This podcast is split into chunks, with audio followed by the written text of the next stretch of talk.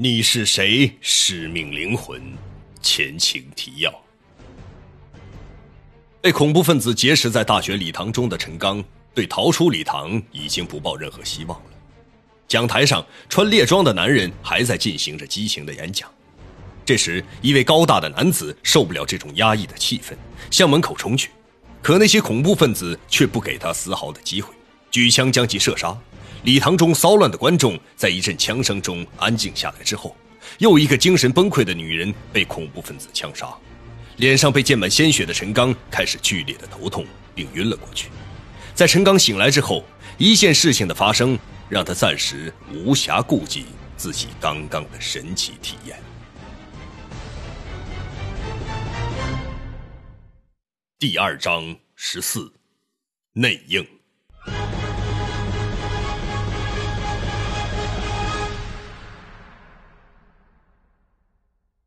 告诉那个人，信鸽已经放出，等待他将信息传回。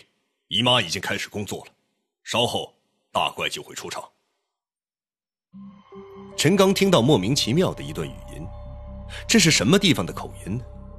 陈刚思索着方才听到的这句话的时候，用目光向四下扫视着，在目光所及的范围之内，并没有任何人正在说话。不过，陈刚无比确信的是。这种清晰的声音是如此的真切，而不是来自幻听。陈刚又回想着方才听到的语句，仿佛这种声音从遥远的地方传来，但每一个字句都很清晰，伴随着说话的声音，还有敲击键盘的背景音。陈刚感到，这个人的声音极为熟悉，就是一下子想不起来了。他们在谈什么内容呢？鸽子、姨妈、大怪，陈刚努力的将这些不同名词的概念往一起聚合，以便于猜想出说话人所表达的意思。陈刚又在脑海中将方才听到的那段语音放慢回忆着，他忽然确定，这就是在自己昏迷前站在讲台上穿着猎装的那个男人的口音。虽说他目前为止还无法判断出这个猎装男人说话的口音，不过，尽管无法判断所讲语言的特点，却能很清晰地理解说话者的寓意。更为奇怪的是，这种语言的发音方式，听起来绝对不是说话者的母语。传说中，上帝最早创造人类的时候，人类都说的是一种语言，后来。人类想挑战上帝的权威，开始建造通天塔，上帝就迫使人类讲不同的语言，使讲不同的语言的人产生分歧，无法良好沟通，造成误解，以至于最后刀兵相见。陈刚无法抑制自己的头脑胡思乱想，各种奇怪的想法犹如电流一样在脑子中传输着。不管陈刚怎样在脑子中对每一字句慢放。他始终无法确定这个人说的是什么语言。陈刚又调整身姿，将目光投向礼堂的后面，只见一个手持武器、戴着面罩的恐怖分子正端着自动步枪，对着一个年轻的女孩说着话：“排泄到自己的裤子里面！你要是敢离开你的座位，我就立即打死你！”女孩一边哭泣一边央求着。对拿着枪对准自己的人说：“请你，请你允许我离开座位，原地接手，可以吗？”“不行！”一声极为冷酷、毫无感情且不容商量的回答。陈刚在心里测算着自己与那个女孩的距离，大概四十多米的样子。假如不借助其他设备，这么远的距离是无法清晰的听到他们说话的内容，并且这种谈话声音犹如是在自己身边发生一样的真切。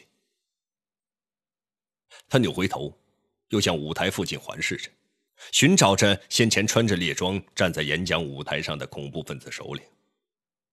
还没有等他看到那个猎装男，耳边又传来了清晰的说话声音。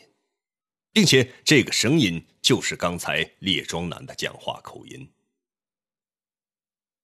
把市长的电话给我，一切按事先商定的 A 计划行动，在十点钟前完成给高炉点火的任务。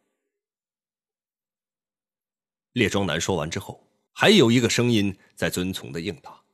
这个新的声线，陈刚并没有听过。在二人的对话过程中，背景里还有一阵噼噼啪啪敲击键盘的声音。看来，这是那个刚才站在讲台上的列庄男正和另外一个人在谈着什么事情。谈话中的几个词汇一定代表某种隐含的意思。在二人谈话的间隙，陈刚还听到了一种类似轮刀转动的嗖嗖声，这种声音类似某种电子游戏的砍杀的模拟音。难道这些恐怖分子在劫持人质这种紧要的档口？还有闲情逸致打游戏吗？陈刚还想仔细倾听那个列装男与他人的对话，可惜却再也无法捕捉到对话的声音了。于是他将视野又转向了礼堂中的人们。离奇失踪的货轮，那艘船到底是怎么失踪的？不可思议的力量，是我的时间变快了，还是他的时间？变慢了，突如其来的变故。这座大礼堂，现在由我们接管了。不断传来的讯息，看来有人在里面给我们做内应。神秘人的身份到底是谁？灵狐，欢迎收听《你是谁？使命灵魂》第二章，作者王金，由徐淼播讲。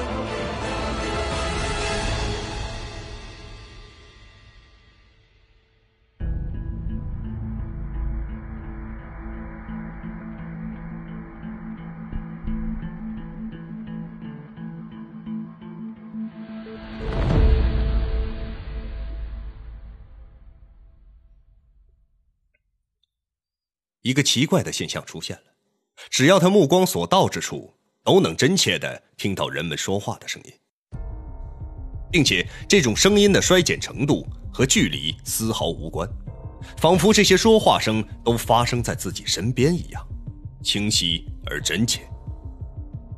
这，这是怎么回事？陈刚思索着，他已经不是第一次获得这种超能力了，在他意外得到那个能量球之后。特别是在那间酒吧与那个长得健壮的俄罗斯大汉打架的时候，如果只凭自己的身体力量，他是无论如何也无法取得胜利的。难道我命运之中有一种未知的使命？他感到自己的一切和未来被一种神秘的力量掌控着，并且命运的安排看似都是无意之中的巧合，其实。都是自己悄无声息的，一点点的在执行着那种神秘力量的引导。陈刚想到这里，感到自己无比的沮丧。两声清脆的、不算响亮的声音传到陈刚的耳朵中，他对这种声音很熟悉，这是陈刚腕上佩戴的多功能电子表自动校时的声音。不管这款表在世界的什么地方，每当这款电子表接收到信号源发出的信号后，就会自动调校手表的标准时间。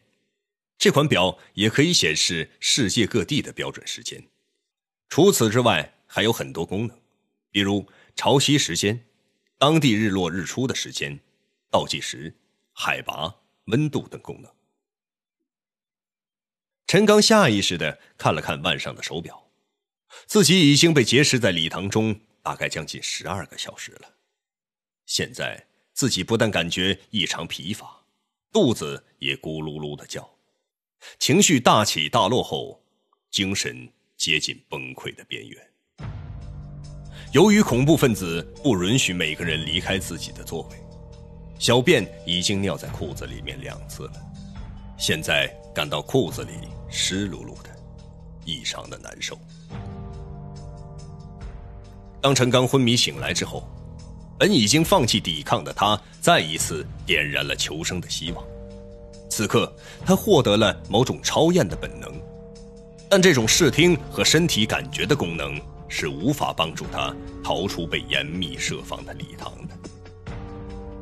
目前这种状况下，唯一帮助礼堂中的人质们解脱灵雨的办法，只有与外界取得联系了。可眼下没有任何通讯工具，如何将礼堂内的信息传递到外面？正当陈刚看着手表胡思乱想，内心焦急的想着办法的时候，他刚要将视线从表盘上移走的瞬间，表盘上的小液晶屏幕突然闪烁了起来。陈刚顿时感到大大的诧异，因为表盘的背光闪烁是一种很有规律的闪烁。他立即调整情绪，将注意力集中起来，仔细观察这规律性的闪烁。当陈刚理解了这种闪烁表达的含义的时候，心脏无法抑制的剧烈狂跳起来。他先是装着很平静的向周围查看了一番，接着又好像漫无目的的看着手表的表盘。演讲很有趣吗？这是一组摩尔斯密码解读后的含义。摩尔斯密码是一种无线电通讯的代码，最早是美国人发明，在早期的无线电通讯中扮演着重要的角色，也是业余无线电爱好者入门级别的知识。在陈刚上小学的时候，就参加了学校的无线电兴趣小组。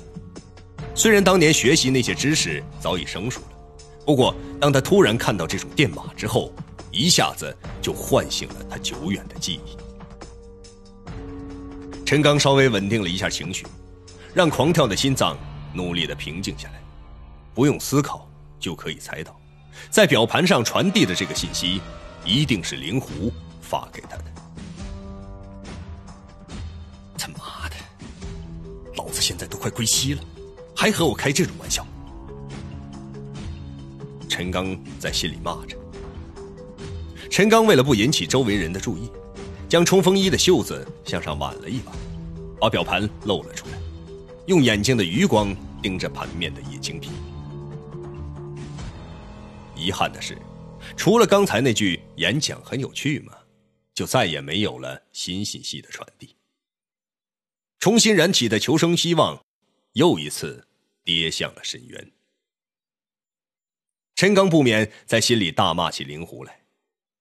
发泄了一会儿，他意识到，即使如何大骂灵狐，也不能挽救自己的生命，必须找到办法逃出礼堂。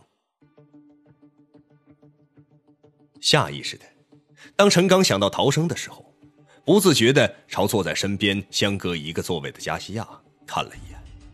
此时的加西亚眯着眼睛，半瘫在座位上，脸色异常的苍白。既然我的电子表能接收到摩尔斯电码，那么能不能试着发射摩尔斯电码呢？陈刚想到这儿，把右手慢慢的放在左手上，右手的食指放到电子表的 time 键上，开始按了一组信息。我是大学礼堂中的被劫持人员。收到我的信息，请回答。陈刚发出信息之后，就看着电子表的屏幕，他不敢确定这个信息是否发出去了。陈刚看电子表的屏幕，丝毫没有反应，就又发送了一次。在压抑和漫长的等待过程中，电子表的屏幕终于有了显示，陈刚再次兴奋了起来。收到信息，请问你是谁？陈刚看完屏幕上显示的信息之后，不免气愤了起来。他妈的，都到了这种紧急关头了，还问那些没用？我说我叫陈刚，来自中国，阴差阳错的被卷入到这次恐怖劫持中，现在正通过电子表向外传递无线电信号，你们会相信吗？陈刚再一次的在心里发泄完心中的怨恨后，便选择了沉默，并没有理会对方在这种紧急情况下开玩笑一般的提问。我是圣彼得堡解救人质行动小组，请将礼堂内部的情况告知我们。表盘上的显示屏幕再一次传来了对方的反馈信息：武装分子的首领身穿迷彩绿的猎装。身高大约一点八三米，留有连鬓络腮黑色胡须，鼻梁笔直，眼窝深陷，白人，说话有北高加索地区口音，通晓英语。礼堂内大约有二十三个手持自动步枪的恐怖分子，他们分布在礼堂的过道中，手持的武器好像是 AK-47 自动步枪。礼堂里每十个人质之中就有一个人被绑有炸弹，炸弹的形状是圆柱形，上面标有大写英文字母 N，涂有迷彩色，直径七到八厘米，长十五到十七厘米。恐怖分子已经杀死了十多名人质。被劫持的所有人身体状况极差，精神接近崩溃。解救小组收到，请你继续将掌握的情况向我们传递，比如他们的要求是什么，说什么语言，向礼堂中的观众说了什么，越具体越好。什么语言？陈刚并不知道列庄男和那些恐怖分子讲的是什么语言，他只是可以无障碍的听懂他们说的话而已。有些恐怖分子说的一定不是俄语，这一点他很肯定，在他昏迷之前清晰的记得。刚才那个在讲台上的人说的是什么语言？陈刚问此时靠在椅背上显得异常疲惫的邻座语言学家。这个有些秃顶的男人连眼睛也没有睁开，小声嘀咕了几句。为首的那个人。在演讲的时候用的是俄语，大部分恐怖分子都说俄语。有几个人讲的是北高加索地区的语言，他们有政治主张，强调自由和正义。稍等，有重要情况。陈刚也学着周围人的样子，靠在椅子上，眯着双眼，双手交叉相握，右手按在左腕电子表的 time 键上。将刚才从邻座这位语言学家处得出的结论和自己的分析结果，通过自己手腕上的多功能电子表向外将情报传递了出去。陈刚虽然眯着双眼，耳朵却像雷达一样的竖着，收集周围的任何一点异常的声音。他不断的捕捉着异常的话语交流。陈刚通过手表将所知情报发出之后，他感到一阵轻松，心中暗想。只要俄罗斯的警方掌握了礼堂内部的情况，就会采取有效的解救手段，自己和所被劫持人质的生命就有一线获救的可能了。从行动小组的人发给自己的信息看，他们已经接收到自己发出去的信息了。陈刚对局势的发展充满了希望，期盼警方的行动小组尽快采取行动。当他头部转到舞台的某一个方向的时候。他的耳朵捕捉到了一段令他大感惊讶的对话。